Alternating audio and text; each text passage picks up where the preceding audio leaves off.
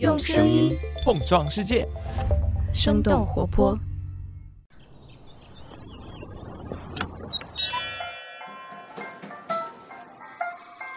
您的生动早咖啡好了，请慢用。嗨，早上好呀！今天是二零二二年的四月二十七号，星期三，这里是生动早咖啡，我是来自生动活泼的梦一，几条商业科技轻解读，和你打开全新的一天。最近，科技圈最大的网红伊隆马斯克与社交媒体平台 Twitter 的收购大战又迎来了反转。就在北京时间四月二十六号的凌晨，这起收购案有了最后的结果，马斯克成功收购了 Twitter。这场堪称是经典的收购案到底是如何发展的？从来没有涉足过社交媒体公司的马斯克，又为什么会对 Twitter 情有独钟呢？那我们今天的轻解读就与此相关。那在此之前，我们先来关注几条简短的商业科技动态。首先来关注一下国内两家头部互联网公司的高级管理层变动。最近，阿里巴巴企业工商信息发生调整，浙江天猫技术有限公司、淘宝中国软件有限公司的法定代表人及董事长张勇卸任，更新为淘宝天猫业务负责人戴珊。此外，阿里巴巴网络科技有限公司财务董事已经由五位更新为徐红。根据界面的报道，这次调整主要源于去年底阿里巴巴组织架构的变化。阿里方面表示，这次一系列的变更是出于权责一致的法务安排。无独有偶，四月二十五号，字节跳动 CEO 梁汝波发布内部信，宣布高准将会加入公司担任首席财务官。高准自此也成为了字节跳动高级管理层当中张楠之外的又一名女性。根据财新的报道，高准从业二十四年，曾经为一百多家的科技公司提供包括上市、并购以及融资等法律咨询服务，客户名单几乎囊括中国互联网所有平台型公司。经手的项目包括滴滴出行收购优步中国、阿里巴巴收购优酷等等。自二零一六年起，高准开始参与字节跳动的数轮私募股权融资。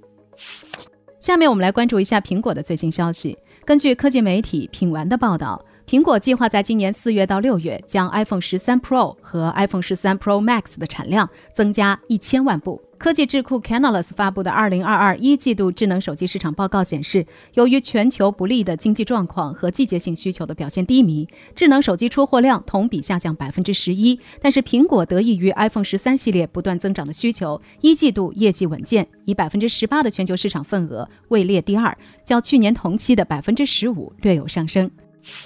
最后，我们来看看 Facebook 母公司 Meta 的第一家实体零售店。四月二十五号，Meta 宣布 Meta Store 将会在五月九号开业。与许多在繁华商圈开设的科技产品零售店不同，Meta Store 位于他们公司在加州柏林盖姆的园区之内。根据 Meta 官网的介绍，Meta Store 占地大约是一百四十平米，人们可以在其中试用并且购买 VR 可穿戴设备 Quest 2、智能眼镜 Ray-Ban Stories 和视频通话显示器 Portal。那以上就是今天值得你关注的几条商业科技动态，别走开，我们马上和你来关注马斯克与 Twitter 的收购大战。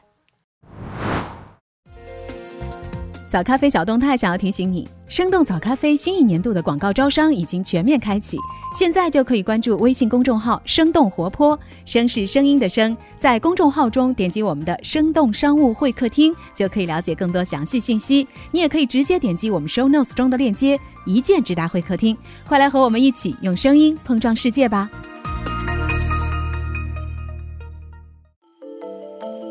欢迎来到今天的轻解读。北京时间四月二十六号的凌晨，根据 CNBC 的报道，Twitter 的董事会宣布接受伊隆马斯克的收购邀约。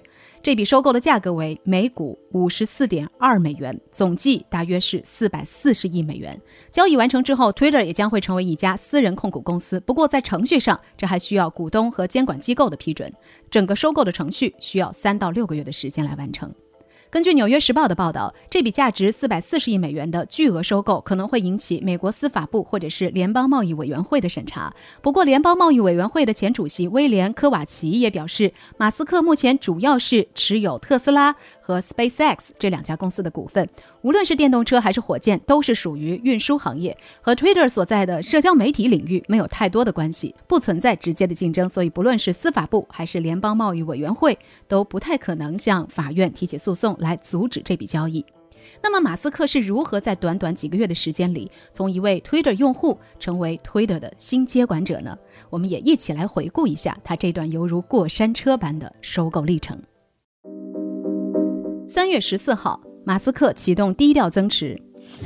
根据马斯克向美国证券交易委员会提交的相关文件显示，他计划以被动投资的方式收购 Twitter 公司百分之九点二的股份。从三月十四号到四月初的半个月时间里，他没有公开透露过自己的持股意向，同时也没有和 Twitter 董事会告知过自己的行动。公众当然也对此并不知情。不过，如果按照被动投资的定义，此时的马斯克给人的感觉是他并没有左右甚至是接管 Twitter 的意思，只是在通过持有 Twitter 股票进行理财。三月底到四月初，大搞舆论战。在这段时间里，马斯克一直在自己的 Twitter 账号上发表对于这家公司的各种看法和意见。比如说，在三月二十五号，他发布了一项投票，询问粉丝是否认为 Twitter 遵守 Free Speech 的原则。结果有超过二百万的用户参与了投票，其中七成认为 Twitter 在这一点上不合格。四月四号，马斯克开始入局。马斯克在这一天突然宣布。自己以二十八点九亿美元的价格收购了 Twitter 百分之九点二的股份，这个持股比例也使得马斯克一夜之间成为了 Twitter 的大股东。而这个消息也使得 Twitter 当天盘后价格一度高达每股五十点二二美元，涨幅达到了百分之二十七，创造了 Twitter 股价自二零一八年以来的单日涨幅记录。股价上涨也使得马斯克本人持有的 Twitter 股份增值了接近八亿美元。四月五号到四月九号，马斯克婉拒董事会席位。推着现任的 CEO 帕拉格阿格拉瓦尔在四月五号通过他的个人账号恭喜了马斯克加入公司，并且邀请他加入董事会。然而，在当时也有人指出了一个关键问题：如果真如马斯克所说的，他的持股是被动投资的话，那么他加入董事会就已经超过了被动投资的定义。这也是为什么很多观察者都认为，马斯克之前使用被动投资的名义，只是为了最大限度避免自己的持股计划和后续策略提前被推的董事会察觉。随后，推特突然发布公告，宣布马斯克不想当董事了。过了两天，马斯克的律师向美国证券交易委员会更新了持股文书。这次的文件增加了一句后来影响非常深远的话：除了之前的安排之外，申报人将保留随时修改持股计划的权利。那这句话在今天看来，意思就是马斯克将来还有可能继续增加持有的股份。四月十三号发起总攻。马斯克向推特董事会发去了全资收购并且私有化的邀约。他表示将会以每股五十四点二美元的价格收购自己尚未持有的所有推特股份，并且将公司私有化。四月十四号遭遇抵抗。马斯克打算全资收购的消息正式曝光，一些大股东开始了各自抗议马斯克的行动。比如，此前的最大股东 Vanguard 增持了股份，达到了百分之十点三的比例，超过了马斯克。还有另外几家股东联合对马斯克发起了诉讼，指责他延迟披露，违反了法律，对股东造成了损失。四月十五号，读完计划。四月十五号，为了抵制马斯克的恶意收购，推特董事会启动了“毒丸计划”。这个计划的正式名称是“股权摊保反收购措施”。原本推特的这颗毒丸将会在收购方占有的股份达到一定比例的时候启动，但是事实上，推特并没有真正的继续执行“毒丸计划”，而是和马斯克展开了谈判。四月十八号到二十一号，马斯克搞定资金。马斯克的这次收购遭到了整个行业的质疑。有人认为他很可能像之前私有化特斯拉那样，并没有拿到足够的钱来完成交易。尽管马斯克凭借着两千一百九十亿美元的身价成为了新任的全球首富，但是四百四十亿美元的收购金额还是占据了他身价的五分之一。马斯克在这段时间里通过一份文件回应了坊间对于他没钱买下推特的传言。他表示已经从包括摩根士丹利等等金融机构拿到了超过二百五十亿美元债务贷款的承诺，并且他自己也也将出资二百一十亿美元现金。纽约时报推测马斯克将会出售他名下特斯拉、SpaceX 或者是 The Boring Company 的股份来获得现金。四月二十五号继续施压董事会，心愿达成。这周一，推特董事会接受了马斯克提出四百四十亿美元的收购邀约。至此，马斯克对推特充满戏剧性的追求终于告一段落。那马斯克为什么要收购推特呢？原因之一，马斯克的个人愿景。毫无疑问，马斯克是推特的重度用户，也是推特上最有影响力的人之一。他在推特上有超过八千四百万的关注者，也发布了超过一万七千条的推文。从二零一八年开始。马斯克开启了推特上的话痨模式。近四年来，他每年都要发两三千条的推文，其中很多的推文也引发了巨大的社会影响。比如关于特斯拉退市的推文，最后导致美国证券交易委员会对他进行了数百万美元的罚款。此外，他关于支持虚拟货币的推文，导致比特币和狗狗币价格的大涨。在收购推特的公告当中，马斯克提到。，Twitter 是一个数字的广场，人们可以在 Twitter 上讨论与人类未来有关的重要问题。就在提出收购整个 Twitter 的同一天，马斯克在 TED 大会上接受采访的时候，公开表示，Twitter 是一个公共平台，大众对于 Twitter 的信任度越高，整个社会的风险就会越低，这与赚钱无关。原因之二，Twitter 的财务价值。